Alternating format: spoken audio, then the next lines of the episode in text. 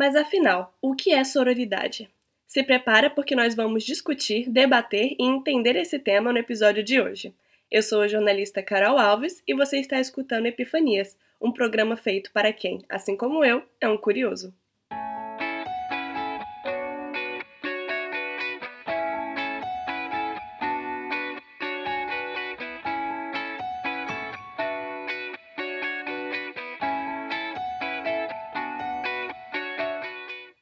Curiosos! Bem-vindos ao segundo episódio do Epifanias. Muito obrigada por estarem aqui comigo. Eu vi alguns feedbacks sobre o episódio anterior e vi que muita gente gostou, então eu fiquei me achando. Bom, gente, como eu já falei, o tema de hoje é sororidade e quem vai falar comigo é a psicóloga Bianca Mayumi. Ela é formada pelo Centro Universitário de Brasília e está terminando sua pós-graduação na abordagem sistêmica. Já atuou no Núcleo de Atendimento à Família e aos Autores de Violência Doméstica e também na Delegacia Especial de Atendimento à Mulher. Atualmente ela exerce a psicologia na clínica e em grupos de mulheres. Eu queria muito agradecer a Bianca por estar aqui hoje. Oi, gente, eu que agradeço o convite. Muito feliz de estar aqui adoro esse tipo de plataforma, adoro esse tipo de conversa. E aí, quando você me falou, Carol, que era para a gente falar sobre sororidade, eu topei na hora. Eu acho que é muito importante a gente, como mulher, se posicionar e trazer esses assuntos. Gente, eu queria falar que eu sou fã assumida da Bianca, tá? O Instagram dela é maravilhoso, faz propaganda mesmo. Ah, eu agradeço demais. Bom, pra gente começar, eu achei dois significados bem legais de sororidade, então eu queria trazer aqui pra gente, pra você comentar. O primeiro é da hum, Escola Educação. Ela diz o seguinte: sororidade é a ideia de solidariedade entre mulheres, que se apoiam para conquistar a liberdade e a igualdade que desejam. É respeitar, ouvir e dar voz umas às outras sem julgamentos. E aí, você concorda e acrescenta alguma coisa? Acho que é exatamente isso. É um processo novo que a gente, se a gente for pensar, né, todo esse tempo que a gente vive como seres humanos, um processo novo que a gente veio construindo a partir das ondas do feminismo. Acho que dá pra gente discutir muita coisa por trás, porque as pessoas também têm os tabus, né? Então, se eu sou parceira dessa outra mulher, se eu compreendo a vivência dessa outra mulher, quer dizer que eu tenho que virar a melhor amiga de todas as mulheres? E não é sobre isso, né? É sobre a gente entender que a gente compartilha de muitas dificuldades, de muitas, muitos processos particulares nossos sobre nós mulheres. E como tudo isso impacta no nosso sofrimento, na nossa forma de se ver, de se relacionar, de se portar, de se olhar com a gente. Então, eu acredito que vale a gente ir a fundo sobre esse tema. Sim, demais. Eu também li outro significado que eu achei muito legal e esse eu não sabia. O site Significados falou que sororidade vem do latim, né? E pode ser considerado a versão feminina de fraternidade. Nossa, isso eu achei muito legal. Sim, eu tinha já pesquisado e é bem isso mesmo, essa é a tradução. É bem interessante que até nos estudos da sociologia tem essa questão da fraternidade como algo bem significativo para os homens. Na sociologia tem um autor que ele fala sobre a casa dos homens. Ele diz que os homens têm essa fraternidade muito muito explícita mesmo. A gente consegue pensar até naqueles filmes dos Estados Unidos, sabe? Que tem aquelas casas da fraternidade, que todos se protegem, todos são muito amigos. Hum. E é muito disso. Se a gente for pensar até como a gente conversa entre si, né? A gente sempre fala que as amizades entre as mulheres são falsas, que a amizade entre mulher não existe e que os homens sempre são muito parceiros. Então acho que veio com por uma virada mesmo de desconstruir esse processo que só os homens têm essa camaradagem, tem essa broderagem, mas a gente como mulher também a gente tem e é muito possível. E eu acho interessante também porque alguns homens, não são todos, né, mas acabam acabam criticando um pouco o movimento feminista, né, e falando ah, exatamente o que você falou, você tem que ser amiga de todo mundo. Não, não é isso, porque homem não tem esse sentimento, como a palavra diz, de fraternidade, de, de broderagem, né? Por que, que a gente não pode ter, não é mesmo? E aí, vários estudos apontam que é exatamente porque senão eles perdem esse lugar de poder. Quando a gente coloca esse espaço de realmente nos fortalecermos, eles sentem a ameaça. Porque tanto se a gente for pensar, não é, a gente não é constante, a gente vê tanto de pessoas que a gente já conhece, ou de outras relações que a gente teve, ou de amigas, enfim, os homens pintarem a ex deles de louca. Uhum Isso faz com que a gente. O que, que acontece entre a gente? A gente não fale de fato com a ex, a gente pense, por isso que essa relação deu errado, porque a ex é louca, ele é perfeito, então a gente não desconfia dele. E também a gente acaba fazendo com que a gente não conheça algumas coisas que a gente também tá vivendo. Então, quando eu me, eu me afasto dessa ex, eu falo, caramba, tem alguma coisa de estranha aqui nessa relação com esse cara. Mas como eu não tenho contato com essa ex para confirmar se também foi estranho com ela, a gente nunca vai saber. Então, é muito esse processo deles se protegerem, né? De, de segurança pra eles. É, e eu acho que também quando isso acontece, já cria esse sentimento de inimizade. Ai, a ex do, do meu namorado é louca, nossa, ela fez mal para ele. E aí já cria aquela rivalidade. Totalmente, totalmente. Eu vi que, na verdade, sororidade começou a ser muito discutido esse ano, né? Principalmente depois que a Manu Gavazzi é, justificou o voto dela no BBB 20. E aí eu pesquisei e vi que as buscas no Google por essa palavra aumentaram bastante depois disso. E foi aí que a galera começou a falar. Mas o que é curioso é que, na verdade, esse termo tem mais de 50 anos, segundo o Portal das Catarinas. A escritora e líder feminista Kate Millett propôs essa palavra para obter a união social entre mulheres sem que haja diferença de classes, religiões e de outros grupos étnicos. Agora, por que, que é um termo tão atual se ele é antigo, assim, tem mais de 50 anos?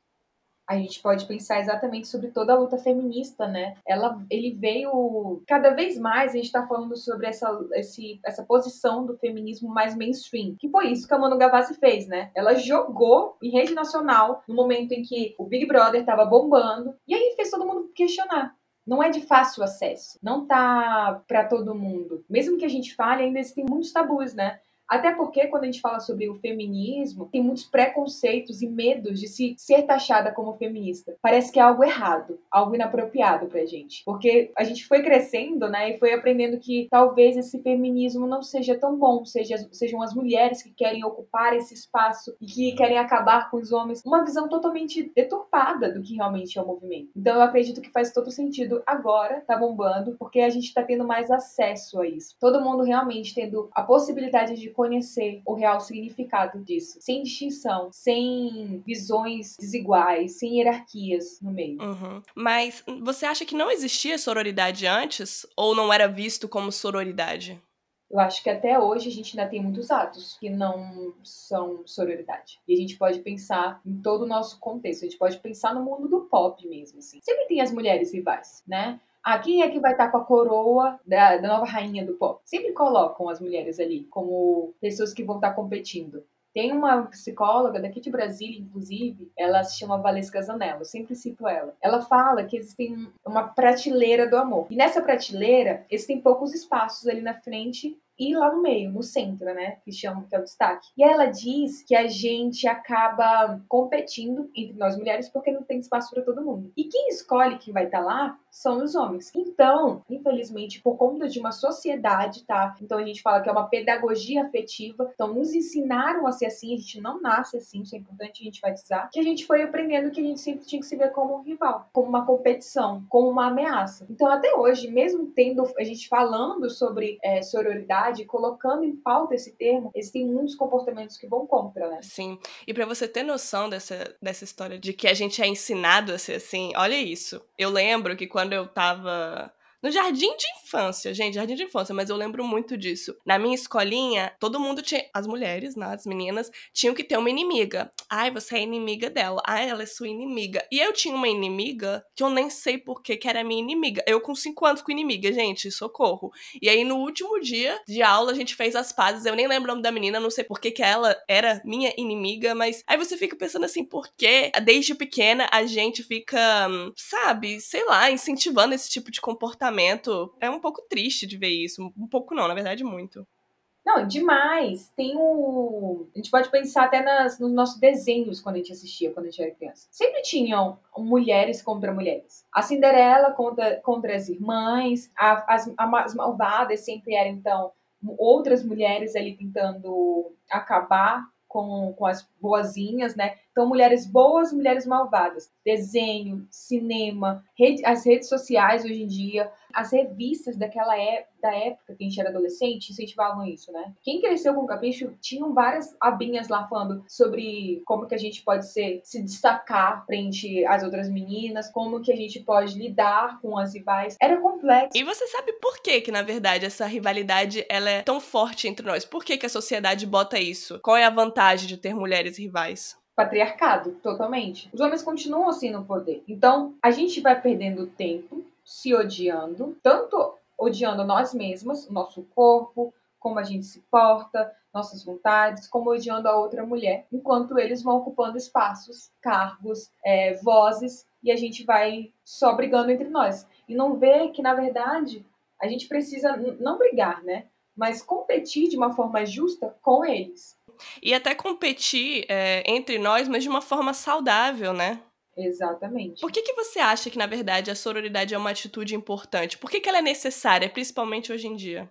Exatamente para a gente fazer essa, essa roda girar. Se a gente não se une, se a gente não consegue se compreender como pessoas que vivenciam, partilham, é isso, assim, é, partilham mesmo de uma mesma vivência, a gente vai enfraquecendo. Então, quando a gente vive uma relação abusiva, por exemplo, eu não conto para ninguém, porque eu tenho vergonha dos julgamentos, porque eu, eu acho que você pior do que aquela outra mulher, porque a responsabilidade foi minha, porque eu me sinto culpada a gente acha que só a gente está nessa situação. Sabe aquele, naquele movimento que teve Me Too? Também teve o movimento daqui das mulheres do Exposed, de vários. Foi recente, foi mês passado. Várias meninas de escolas, de, cada, de várias cidades, foram expondo professores que assediavam elas. Quando uma da voz levanta, fala sobre as inseguranças, fala sobre suas violências, fala sobre a, a desigualdade que vive, as outras se sentem também mais à vontade para fazer isso. Então é exatamente quando eu faço grupos de mulheres também, eu vejo vejo isso. Algumas a gente acha que a gente está vivendo isso sozinha, mas não. Isso são vivências partilhadas. E isso é muito saudável, né? Porque a gente acaba criando esse sentimento mesmo de, sabe, de que você não tá sozinha, de que você não tá passando por isso sozinha, de que você não é a única que pensa desse jeito, não é a única que sofre isso e acaba unindo cada vez mais a gente. Torna a vivência, eu gosto de falar que torna tanto a nossa vivência mais saudável, mais segura, mais compassiva conosco, porque eu posso ser eu mesma, eu não preciso competir com uma outra pessoa, eu não preciso ser melhor que outra pessoa, como também torna a vivência da outra melhor, porque ela também se sente à vontade é, para ser vulnerável, como ela realmente é. E eu acho também importante destacar que uma coisa que a gente pode fazer para parar é, com esse sentimento de rivalidade é justamente parar com essa ideia de que nós mulheres somos rivais, né? Parar de olhar para outra mulher como rival e parar de sustentar e de apoiar esse tipo de ideia entre nossas amigas também, né? Porque acontece muito. Por exemplo, termina o namoro e o boy da amiga começa a namorar outra ou ficar com outra menina. Aí a menina vira inimiga. E, gente, não, calma, não é assim, sabe? Exatamente. É tão complexo assim e também é um processo da gente conseguir compreender que, que faz parte de um processo, que não é de uma hora para outra que isso também acontece, porque às vezes a gente se cobra para que isso aconteça, né? Para que essa mudança, que é cultural, que a gente aprendeu, é, ocorra. Então, a gente pode começar com pequenos passos. Quando eu era mais nova, eu lembro de um grupo de amigas minhas da infância que elas compartilhavam no grupo várias fotos de outras meninas, falando assim: nossa, mas que coisa horrorosa, como que ela teve coragem de postar isso e aquilo? E aí eu lembro que eu, eu tava mais inserida nesse, nessa discussão discussão do feminismo, eu falava para elas: vocês imaginam como seria para vocês ver a foto de vocês sendo compartilhada em grupos de outras meninas e vocês sendo hostilizadas, sendo humilhadas, é, outras mulheres falando do corpo de vocês? Não ia ser legal. Então a gente não precisa fazer isso com uma outra. A gente pode se colocar no lugar dela e falar que não é justo, que não é uma atitude coerente, não é uma atitude saudável para ninguém. É uma violência mesmo que a gente faz uma com as outras que nem você falou, a gente não também a gente não vai se desconstruir do dia para noite, né? Então, acredito que o que a gente pode fazer é começando a se policiar. Mas uma dificuldade que eu particularmente tenho é justamente com esse tipo de situação que eu falei. Boy da amiga arranja o namorado, aí a amiga fica pé da vida, né? Ah, essa menina que não sei o quê. E aí eu, eu fico assim, é um pouco difícil porque ela tá tão com raiva que como é que eu vou chegar para ela e ficar defendendo a menina, sabe? Então, é uma situação um pouco difícil. Você tem alguma dica assim como a gente pode lidar nesse tipo de situação? Uma das coisas que eu sempre digo é que eu, como mulher, não vou ser a mulher que vou apontar o dedo para outra mulher. Então, talvez a gente possa acolher essa amiga e começar. Uma coisa que eu fui percebendo, principalmente assim, nas minhas discussões, quando a gente fala, né? Como que a gente vai conscientizar a amiga que tá vivendo uma relação abusiva? Como que a gente vai conscientizar o amigo que é um boy lixo. É... E aí a gente foi conversando com outros psicólogos, a gente percebeu que tem que ser uma coisa meio indireta, uma coisa não tão. Principalmente nesse momento inicial, que ela tá, a pessoa tá com raiva, que ela não tá. que ela ainda tá assimilando todo, tudo isso, talvez começar a tornar isso de uma forma. passar uns panos, assim. Então, ai, mas poxa, você conhece ela? Como você. O que, que você sabe sobre ela? Ah, mas já me falaram que ela era isso e aquilo. Pouco a pouco, sabe daquelas doses homeopáticas, sem ser agressiva? Então,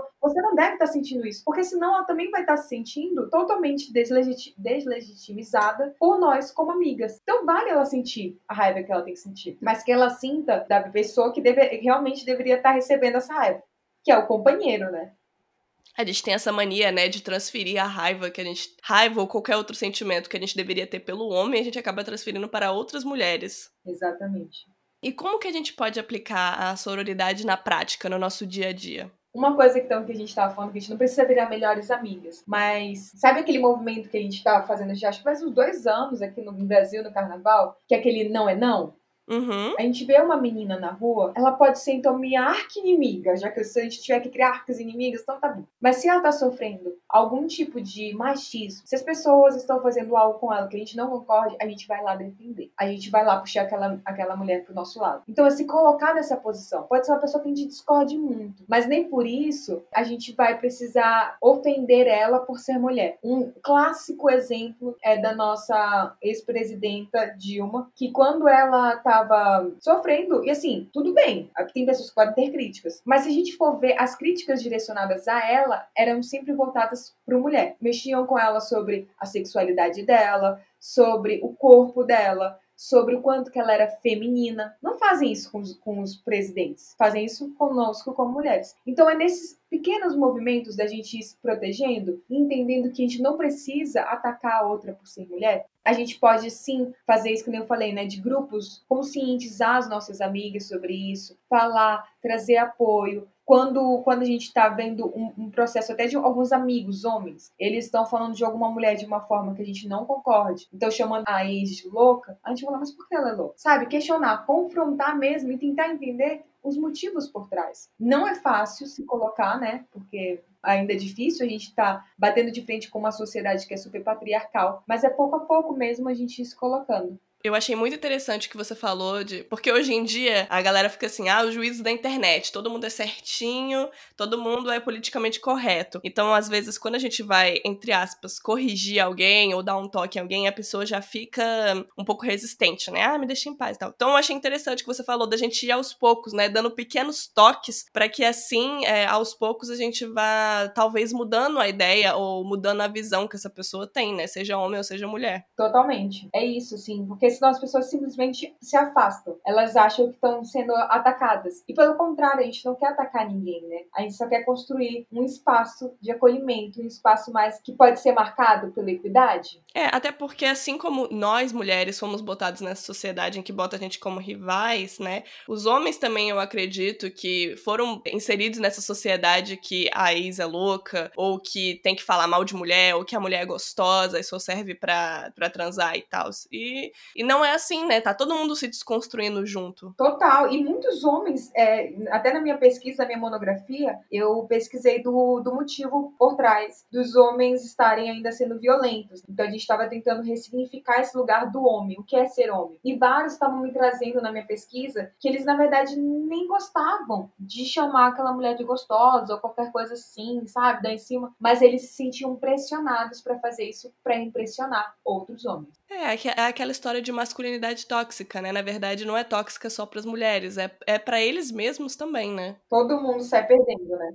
Com certeza. E eu também dei uma pesquisada aqui em pequenas atitudes de sororidade que a gente pode ter no nosso dia a dia. Por exemplo, divulgar encorajar oportunidades para outras mulheres, respeitar e tratar outras mulheres como você gostaria de ser tratada, independente do contexto. Então foi aquilo que você falou da festa, por exemplo, né? Compartilhar informações e ensinamentos umas com as outras consumir e indicar trabalhos de outras mulheres. Isso eu acho que é muito importante. Demais. Inclusive, eu contratei agora estagiários. E aí me perguntaram: mas você não está contratando homens? Eu falei: não, eu quero dar espaço para mulheres. E a gente precisa pensar sobre isso, né? É uma coisa que eu gosto sempre de refletir é que na escola, quem está ali como representante de turma sempre são mulheres. A maioria das vezes são mulheres. Porque a gente foi ensinada desde nova, porque as pessoas falam, né? Ah, é que as mulheres elas se desenvolvem mais cedo, amadurecem mais cedo. Não é que a gente amadurece mais cedo, é que nos é ensinado desde mais novas a sermos maduras. Então, quando a gente cresce agora na vida adulta, né? Aqui em Brasília, estamos no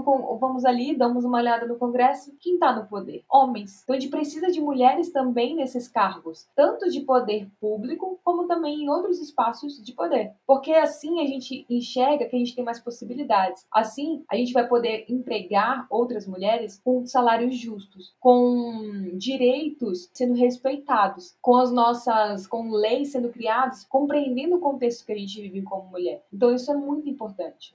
Sim, e momento desabafo aqui. Eu fico muito triste quando eu vejo é, outras mulheres e homens também criticando essa luta diária que a gente tem, sabe? É, de apoiar outras mulheres. A galera fica assim, ai, tá na moda ser feminista. Poxa, isso é tão importante. Eu queria tanto que as pessoas vissem como isso muda a sociedade. Como você disse, né? De pouquinho em pouquinho a gente vai mudando. Porque se a gente parar pra pensar, eu vou dar o meu exemplo. Quando eu era mais nova, não sei, saí do ensino médio com uns 17 anos, né? É, não me considerava feminista nem sabia direito o que que era. E aí o que aconteceu? Com as redes sociais, a galera foi começando a, a divulgar essas ideias, né? Então, com o posicionamento de outras mulheres, eu fui começando a ver que a gente tem que se apoiar, algumas coisas não estão certas, e isso foi construindo a minha personalidade também. Então, eu queria que as pessoas vissem que não é, entre aspas, mimimi. É muito importante, sabe? Aquele post que você compartilha pode não fazer diferença para muitas pessoas, mas para uma mulher pode ser que faça diferença. E provavelmente vai fazer, né? Com certeza. Acho que você trouxe vários pontos é, necessários. Pensando nisso, assim, de compartilhar, né, de trazer essas informações, como você tinha dito no, no exemplo passado, pessoas ficam falando exatamente sobre esse tom de mimimi, que não é importante, mas é porque ninguém quer perder esse lugar de privilégio, né? Ninguém quer perder esse lugar que é muito cômodo de estar ali no topo. Então, quando a gente está tentando buscar esses novos espaços, conquistar o que nos é de direito, gera esse desconforto. A gente está tentando mobilizar o que, tá, que a gente foi ensinado desde cedo. Todo mundo foi ensinado desde cedo. Então a gente está testando ainda, né? Eu gosto de falar que provavelmente as mulheres lá de trás que começaram esse movimento estariam tristes de ver que a gente ainda está tentando batalhar por tudo isso, mas eu espero que a gente continue nesse. Eu gosto de falar que é um caminho de, de formiguinha, são passinhos de formiga. É, com certeza. Aquilo que você falou mais cedo também sobre essa questão de, de ser meio tabu, é, você se definir como feminista, né? Eu vejo isso em mulheres. E aí eu queria então perguntar: você tem que se denominar ou ser de fato uma feminista para aplicar a sororidade? De modo algum. Eu mesma, eu tinha vergonha de falar, com meus 17 anos, que eu era feminista. Porque as pessoas traziam toda essa questão do mimimi, que é um absurdo, como se fosse algo negativo, né? Porque a gente tem que entender que, de fato, existem vários feminismos. A gente não vai estar, tá, assim, não é porque eu sou feminista que eu me encaixo em todos os tipos. Mas tem aquele lugar do feminazi que as pessoas chamam, né? Como se fosse algo super negativo. E, e eu lembro que eu tinha muita, muita vergonha de falar. Mas eu lembro que eu agia de uma forma feminista. Mas era difícil ser taxada, assim, né? Tava até conversando uma vez com uma cliente, ela falou: me dá medo, porque eu tenho medo de falar que eu sou, por exemplo, feminista, radical, todo mundo pensar, então é transfóbica, porque parece que é isso. E na nossa sociedade a gente tá entrando em caixinhas, como se a gente tivesse que pertencer a algo. Então eu sou a favor da sororidade. Ah, então quer dizer que você é a favor de todas as mulheres? As pessoas vão levando para os extremismos.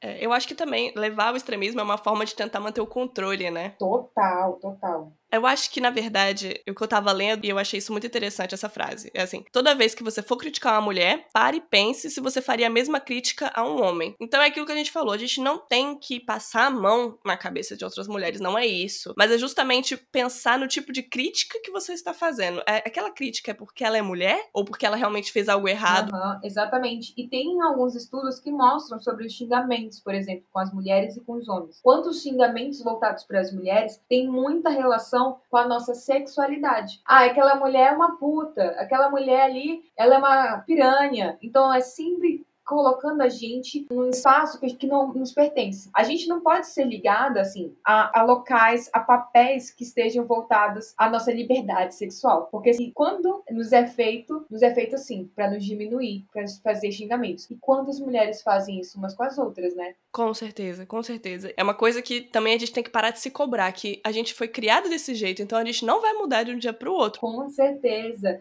E é isso, cada um vai estar caminhando por, um, por, por, esse processo, assim. Eu não posso nem exigir de mim e nem da outra pessoa que a gente esteja num movimento diferente, que eu esteja num movimento, momento diferente e a outra pessoa também no outro momento. Tá tudo bem, mas que eu acho que esse é o ponto. Eu tomo consciência de que as coisas que estão acontecendo na nossa sociedade, não, elas não estão corretas, elas não são saudáveis, elas não são funcionais. Então, quando a gente toma consciência desses termos, tipo sororidade, não é sobre a gente estar tá com a sororidade, a Bíblia da sororidade debaixo do braço, aplicando a qualquer momento e nos penalizando caso alguma coisa aconteça. Não é sobre ter um manual da sororidade, mas sobre a gente ir se policiando. Então, calma, o que eu tô fazendo? Eu tenho, eu tenho consciência de que isso aqui não é correto, que não tá legal, então, às vezes, olhar para aquela mulher e julgar o corpo dela, mas, mas o que eu vou fazer com isso? Não vou fazer na próxima. Na próxima eu vou tomar mais cuidado. E assim a gente vai passo a passo tornando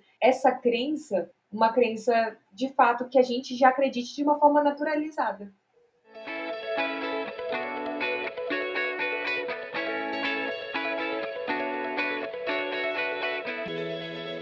Bom, vamos passar então pro quadro Pergunta do Ouvinte. Uh, primeira vez que eu vou fazer esse quadro. Eu pedi pra galera mandar umas perguntas lá no Insta, né, pra gente responder.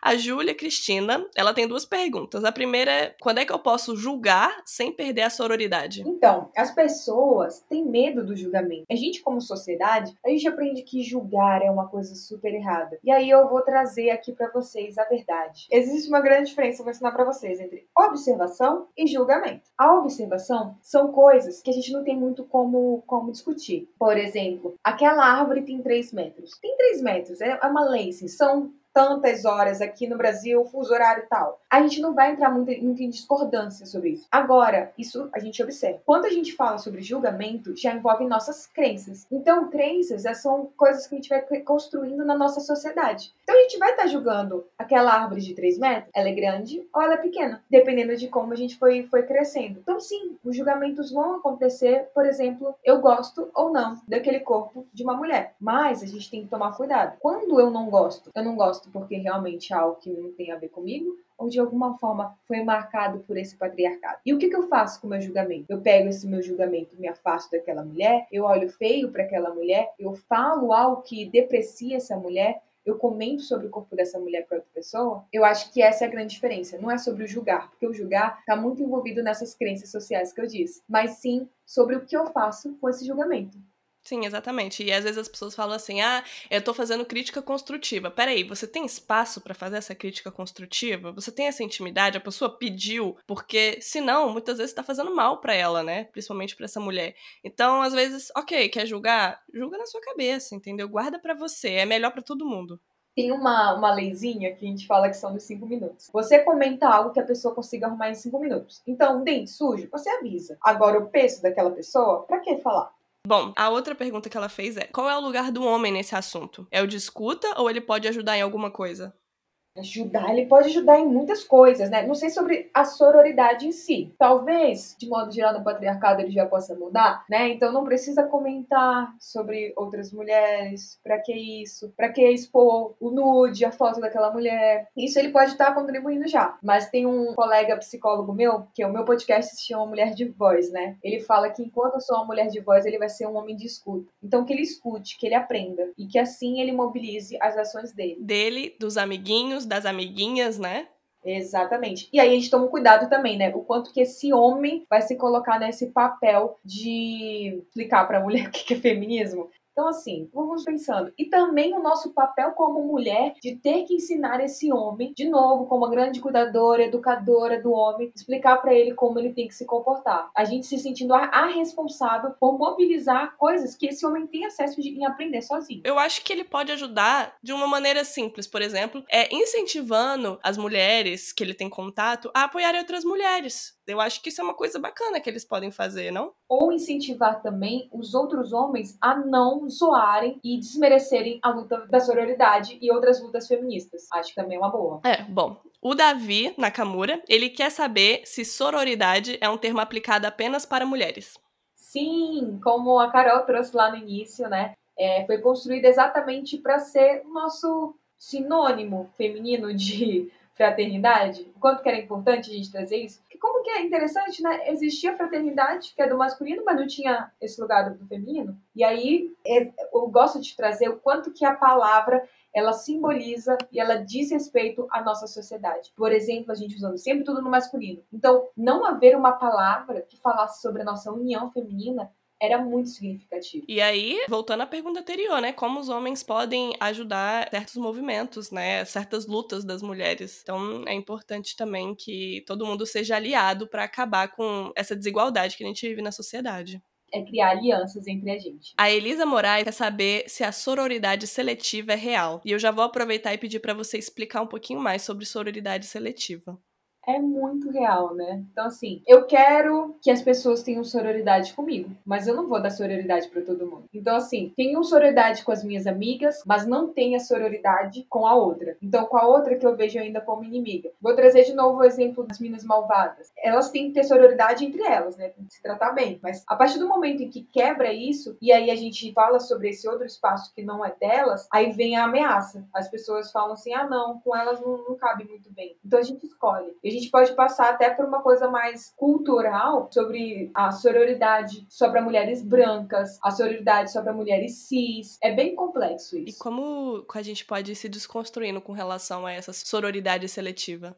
Entendendo que a gente pode aprender com a vivência de outras mulheres. Eu acho que isso é fundamental. Então, quando a gente entende, por exemplo, que uma mulher negra da comunidade, uma mulher trans, ela tem vivências mais complexas do que a minha, pelo menos com a mulher amarela, cis, hétero, então a gente tem que escutar. A gente pode escutar e aprender. Então, quando uma mulher negra me fala sobre a vivência dela, eu, como mulher amarela, eu não posso desconsiderar. É, a gente tem que aprender o nosso, o nosso lugar de, de de escutar e o nosso lugar de fala, né? Exatamente. E sempre aprender, assim, mesmo que a gente discorde, né? A gente pode usar desse espaço para ainda compreender realidades que não são nossas e dar voz também, espaços para elas darem voz a vivências que não são iguais a nossas, nessa interseção entre as diversas áreas, identidades da nossa vida. É. A, a Bruna Alves, ela perguntou como lidar com meninas que insistem em criar o vínculo de competição é difícil, né? Porque aí a gente fala, nossa, então elas não merecem a nossa sororidade também. Parece que é isso, né? Como elas são competitivas, elas não merecem. Mas não é isso. É porque, de novo, elas foram contextualizadas em um contexto competitivo, em que esse era o correto, que esse era o caminho a ser seguido, aquela linha reta que só tem esses passos para serem dados, né? Então a gente pode dar informações, de novo, aquilo meio que de forma indireta, às vezes não indireta, tá? Não ficar mandando indireta, mas assim, informando, trazendo alguns conteúdos. Olha, amiga, que legal esse, esse material aqui. Meio que, sabe, trazendo informações legais, eu acho que essa é uma boa possibilidade. Trazendo um pouco, por exemplo, das inimigas, entre aspas, né? Porque às vezes a gente é taxada de falsa, né? Ah, você trata a menina bem, você é simpática com ela e você é falsa. Eu acho que, na verdade, a gente não tem que ligar para esse tipo de julgamento, para esse tipo de estereótipo, sabe? E uma coisa que eu levo muito para mim é faça com os outros o que você gostaria que fizesse com você. E também no negativo, né? Não faça se você não gostaria. Então, independente se você for taxada de falsa, é, tratar a outra bem, independente se ela não for te tratar também. Claro que não é morrer de amores, né? Mas ser educada é, e tentar, às vezes, com as suas atitudes, mostrar para aquela menina, para aquela mulher, de que vocês não são inimigas. Exatamente. Eu tive uma vivência com, complexa, assim, com uma, uma outra mulher, e na época, assim, eu, eu sinto que eu acho que eu fiz da, da melhor forma que dava. Então, ela, ela tinha ficado bem chateada por conta dessa competição que colocou a gente por causa de um homem. Olha como as coisas são, né? E aí eu trouxe pra, pra pessoa e falei assim: nossa, mas a gente não precisa disso, sabe? Eu entendo o seu lado, eu espero que você consiga refletir sobre isso, mas a gente não precisa estar tá competindo contra, por causa de uma pessoa. A gente pode se aliar, a gente não tá tudo bem, faz parte, você tá, tá numa outra trajetória, eu tô nessa trajetória. E é assim que as coisas acontecem. Eu, eu lembro que no início a pessoa não conseguiu compreender muito bem isso. E eu entendo que volta para aquilo, né? Cada um tá no seu momento de compreensão, de estar tá assimilando é, esse processo de sororidade, feminismo, etc. E aí depois de um tempo, de uns anos, a pessoa entrou em contato comigo e falou que fez sentido. Então acho que é isso, assim. A gente pode, não precisa agir com o outro só porque o outro tá tratando a gente mal, a gente vai tratar a outra mal. Não precisa. A gente faz nossa parte meio a esse caos, né? É, exatamente. E cada um tem o seu processo, né? Às vezes aquilo faz sentido para você, mas não faz para ela. Mas quem sabe um dia vai fazer, né? E ela vai entender sua atitude. Exatamente. E aí a gente teve uma pergunta anônima, um pouco diferente das anteriores, mas eu também achei super interessante. É o seguinte: tenho muita vontade de fazer homenagem, mas eu fico pensando, se a menina for mais gostosa do que eu, se ela transar melhor do que eu, sei que é ridículo pensar isso, mas não consigo evitar. E o pior é que esse tipo de pensamento alimenta a rivalidade. Como resolver? Terapia. Brincadeira. mas terapia é uma boa.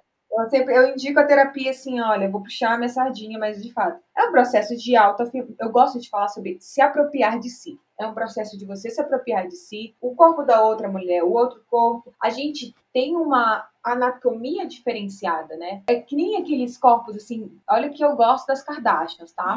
Mas não são corpos delas, né? É todo modificado. Mas a gente olha e pensa, ah, eu que não tenho, que não nasci com esse corpo, tenho que me encaixar naquele lugar. A gente pensa sobre a, a, os procedimentos agora de harmonização também facial. Parece que todo mundo tem que ser igual. Não sou contra quem quer fazer cirurgia plástica, se a pessoa se sente à vontade. Agora, o quanto que é de influência do outro? Isso a gente tem que pensar. O quantas vezes você deixa de viver experiências que você quer, como homenagem, como que a, que a nossa companheira nos trouxe, por medo. Por medo de entrar na arena e falar assim, tá, sou vulnerável, talvez o meu corpo não seja o que eu mais ame, mas assim, cada um tem seus, suas partes né, favoritas ou menos favoritas, e faz parte de você. E agora, se esse companheiro largar você para ficar com outra pessoa simplesmente porque ele acha ela mais gostosa, aí vale também repensar se esse companheiro também vale a sua, a sua presença, vale o seu amor, o seu afeto, né? É. E eu também acho que nessa questão aqui tá muito ligada também à insegurança, né? Porque é a insegurança com relação ao seu corpo, né? Porque você fica, você tá com medo de se comparar com outra mulher, com a performance dela, com o corpo dela, dela. Eu acho que não é só uma questão de rivalidade feminina, é uma questão de insegurança, mas que está tudo interligado, né? Total, tanto que é, tem estudos que falam sobre os ciúmes, por exemplo, tá super envolvido com isso, né? É, os ciúmes para os homens, eles normalmente ocorrem por uma questão de posse. Então, eles têm ciúme de uma mulher porque eles se sentem proprietários desse corpo dessa mulher. Já as mulheres, elas têm ciúmes, a maioria das vezes, por insegurança, porque não acreditam muito que em si, em como são, no seu corpo. E eu acho que também vale muito a gente falar sobre até, né, ela tá falando sobre sexo, então sobre a pornografia, é, o quanto que aquelas mulheres que estão ali performando algo que muitas vezes é violento é, de uma forma totalmente irreal. Então não mostra nenhuma dobrinha da mulher. A mulher tem aquele corpo perfeito, tá em todas as posições incrível. E aí tanto aumenta a expectativa de homens, quanto também a nossa autocobrança. Bom, e pra gente começar a fechar, eu queria trazer o desabafo que a ouvinte Laura Mello ela trouxe pra gente. Eu achei super válido. Ela falou o seguinte: para mim, uma dificuldade é lembrar de bons exemplos, quando no geral mulheres são retratadas nesse contexto de rivalidade e competição, ou mal escritas a ponto de serem reduzidas ao interesse romântico num cara e isso ser um motivo de atrito entre elas. E quando retratam em um grupo, sempre me parece distante da realidade. E a gente vê muito isso, né? Falta essa, essa representatividade de novo, volta para aquilo que a gente estava trazendo. A gente na psicologia pode chamar isso de tecnologias de, de, gênero, gente. Então é desde a nossa, desde as falas que a gente usa, das piadinhas que fazem, e aí a gente vai sofrendo, a gente vai, vai se machucando, vai violentando outras pessoas ao nosso redor. Ninguém ganha. E ela também foi uma fofa e ela indicou pra gente um livro que ela tá lendo, que se chama o Feminismo é para Todos, da Bell Hooks. É perfeito, leia. É, é um dos, acho que é um dos melhores livros, assim, mais didáticos, se eu posso falar, de feminismo do momento, assim, gosto bastante. É, e você tem algum outro livro ou filme para indicar pra gente? Ai, a gente pode pensar em vários livros. Eu gosto muito do livro da Naomi Wolf, O Mito da Beleza. Fala sobre essa parte do, do belo, a gente trouxe bastante hoje, né? Que é algo que impacta muito a gente como mulher, eu acho que é bem legal comprar essas novas edições que ela foi renovando, porque esse livro é bem antigo, só que toda vez ela vai trazendo novas edições. A gente pode pensar, eu acho que de modo geral, vale a gente consumir livros, é, conteúdos de mulheres, mas a gente pode pensar na Manu Xavier do Instagram, podemos pensar também na Maria Homem, que é uma autora incrível, psicóloga também. Os livros de feminismo da Chimamanda, eu acho que também são válidos. Enfim, poderia trazer várias referências aqui de mulheres, mas eu acho que é isso. Vamos consumir produtos de mulheres. Sim. Com certeza, né? Inclusive consumir conteúdo de mulheres também. Quantas mulheres você segue nas redes sociais, né? E não só mulheres do estereótipo. Não tô falando das blogueiras com corpo maravilhoso. Tô falando. E aí? E, e mulheres gordas, e mulheres negras, e mulheres orientais, e qualquer tipo de mulher, diferente de você, né? Acho que a gente tem que ver essas outras realidades também, né? Para tentar compreender. E também se enxergar, né? Porque é isso, por exemplo, imagina eu, como uma mulher descendente de oriental, não seguir nenhuma pessoa assim, nenhuma outra mulher assim. Aí eu vou me maquiar, eu sempre acho que eu tô inadequada, eu sempre acho que o, o olho, o corpo de tal pessoa é melhor. Então vamos começar, eu acho que é isso, compartilhar dessas experiências com mulheres reais. É, inclusive mulheres trans também, né? Com certeza. Eu também, eu queria indicar um filme aqui que eu já vi, e na verdade o, o foco dele não é a sororidade em si, mas o que eu gosto é porque foi a sororidade que fez ele acontecer. O, o, nome do filme é Histórias Cruzadas. Não sei se você já viu, Bianca. Já, incrível. É muito bom, né? E só tem mulheres maravilhosas no elenco, né? Viola Davis, Emma Stone, Octavia Spencer né? E a história é a seguinte: o filme se passa nos anos 60, né, no Mississippi, Estados Unidos, e mostra as diferentes realidades de vida das mulheres brancas da alta sociedade e das mulheres negras que trabalhavam como empregadas, né? E aí vem a Skeeter, que é a personagem da Emma Stone, e começa a perceber a injustiça, privilégios e hipocrisia da elite branca e decide escrever um livro com entrevistas das mulheres negras. Eu acho muito legal esse filme porque ele critica privilégios e a rivalidade e ele mostra como as mulheres podem ajudar sim umas às outras, né? Então fica a dica aí pra galera.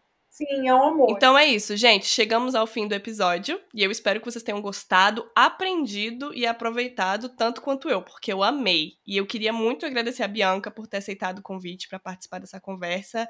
Foi muito esclarecedor, foi muito necessário e eu já falei aqui, vou repetir, sou fã assumida do trabalho dela. Muito obrigada, Bianca. Eu que agradeço o convite, Carol. Espero que a gente possa ter mais momentos de trocas. Vamos ver se um dia a gente também. Eu não estou tão envolvida quanto você aqui com essas conversas assim, é, à distância. Mas vamos ver se a gente consegue também um dia bater esse papo lá no meu podcast. Ai, me chama, eu quero.